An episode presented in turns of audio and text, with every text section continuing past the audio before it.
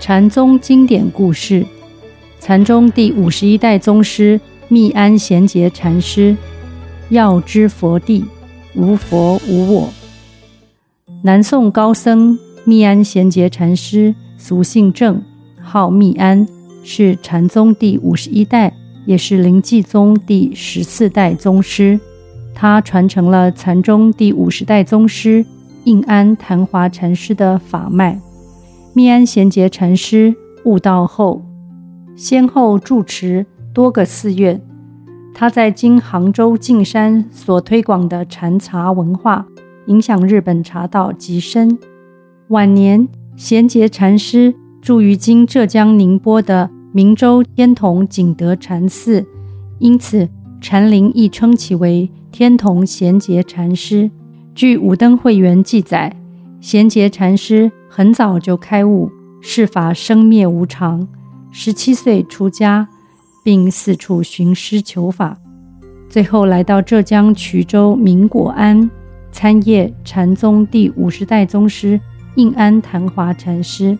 昙华禅师道法高峻，贤节禅师一开始经常被上师斥喝责骂，但他始终谦恭受教，精进修行。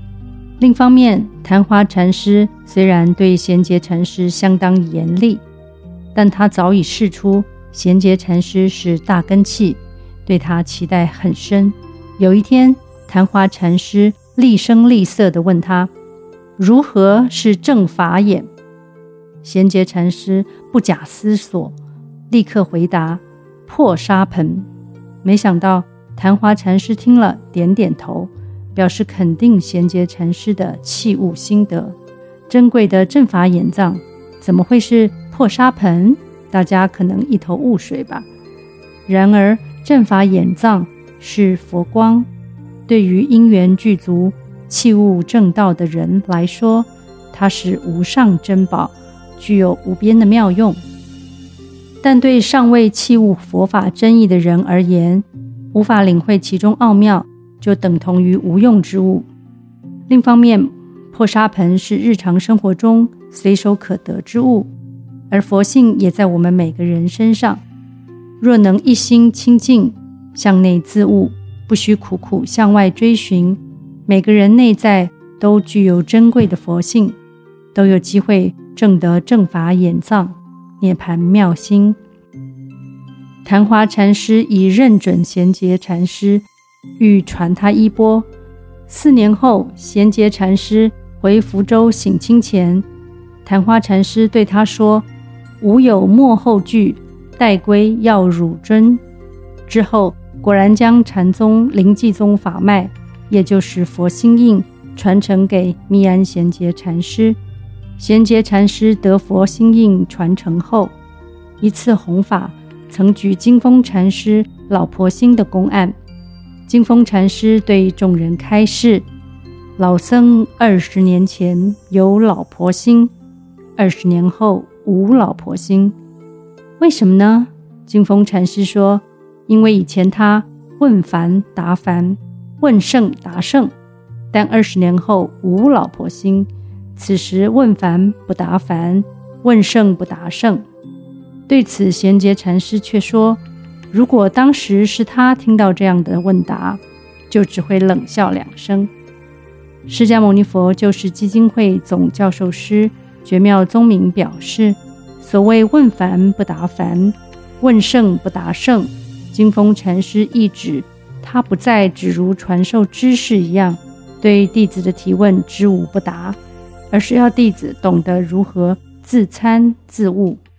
但贤节禅师为什么说他只会冷笑两声呢？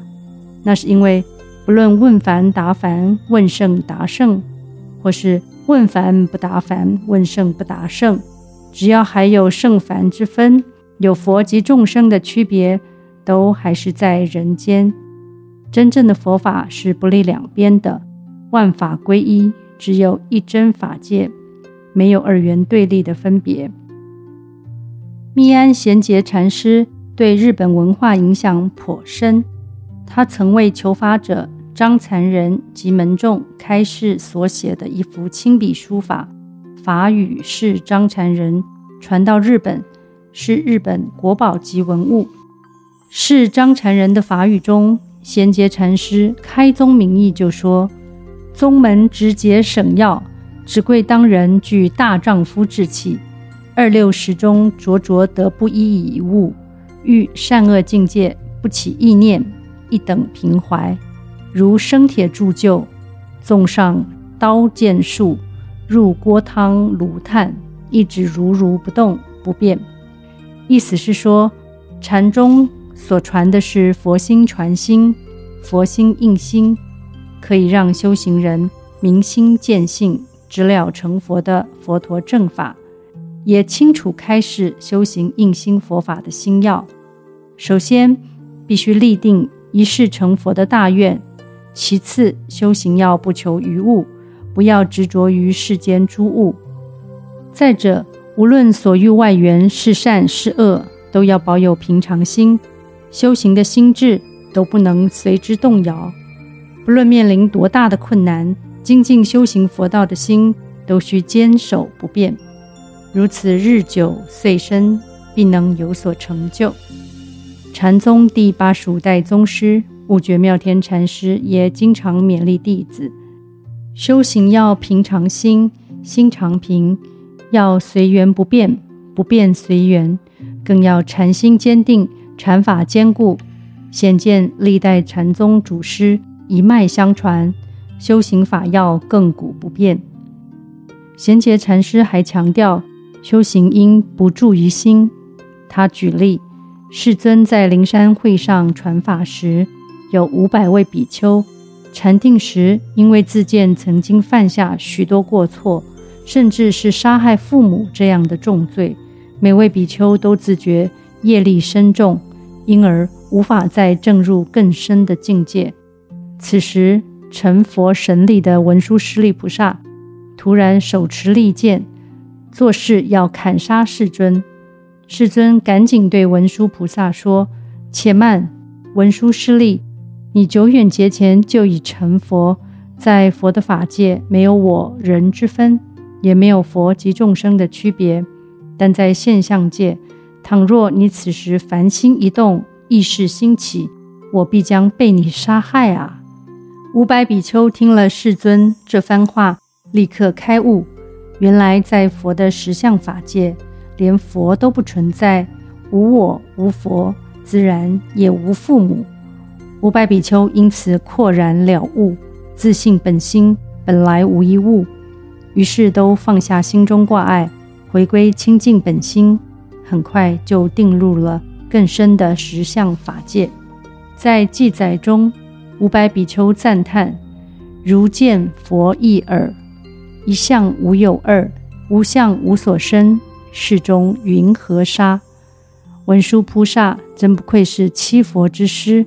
以此善巧帮助禅行者突破修行上的障碍，直达佛法的本源。贤节禅师开示：禅宗法门并无有形有相的门，若要进此禅门，必须以心悟。贤节禅师以“不是一番寒彻骨，争得梅花扑鼻香”来譬喻。贤节禅师还说自己咬定牙关。且与诸人和泥河水，由此我们可以体会禅宗祖师对弟子苦心教化。我们做弟子的真的太幸运了。